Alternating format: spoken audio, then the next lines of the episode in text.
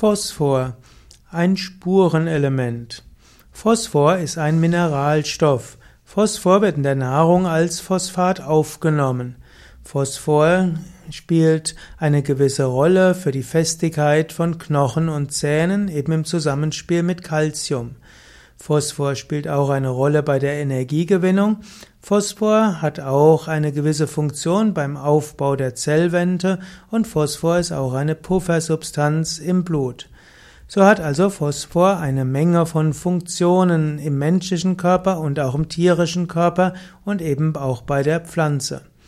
Phosphor spielt eine wichtige Rolle als Bestandteil von Adenosintriphosphat, also ATP, was die Grundsubstanz ist für die Energiebereitstellung und auch bei der Energiespeicherung, gerade beim Mensch und Tier.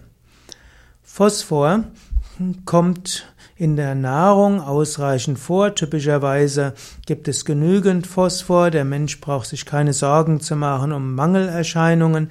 Solange man sich vernünftig ernährt, hat man genügend Phosphor. Phosphor ist auch ausreichend in vegetarischen Nahrungsmitteln, in pflanzlichen Nahrungsmitteln, zum Beispiel in Weizenkleie gibt es recht viel Phosphor und damit auch in Vollkornweizenmehl und Vollkornbrot. Phosphor ist auch in Linsen, in Bohnen, anderen Hülsenfrüchten. Phosphor ist auch in ja, Pflanzen wie Kohlrabi enthalten. Und dann gibt es auch gute Phosphorquellen, die auch eiweißhaltig sind. Also zum Beispiel Nüsse, Hüll, allgemein Hülsenfrüchte, Obst und Gemüse. All das enthält ausreichend Phosphor und typischerweise auch im Zusammenhang mit Calcium. Phosphor wird normalerweise auch über Urin ausgeschieden. Wenn man also zu viel Phosphor hat, dann wird das ausgeschieden über das Urin. Und so gibt es selten einen zu hohen oder zu niedrigen Phosphorspiegel in Menschen. Es gibt allerdings Phosphate und Phosphorsäure als Lebensmittelzusatz und da gibt es manchmal die Aussage, dass damit ein zu hoher Phosphorgehalt gerade bei Kindern auch zu Hyperaktivität führen kann. Das ist eine Theorie, aber sie ist jetzt nicht ausreichend bewiesen.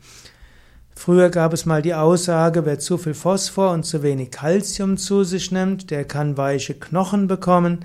Das scheint sich nicht erwiesen zu haben. Mindestens ist das jetzt der neueste Stand von dem, was ich jetzt gerade erforscht habe.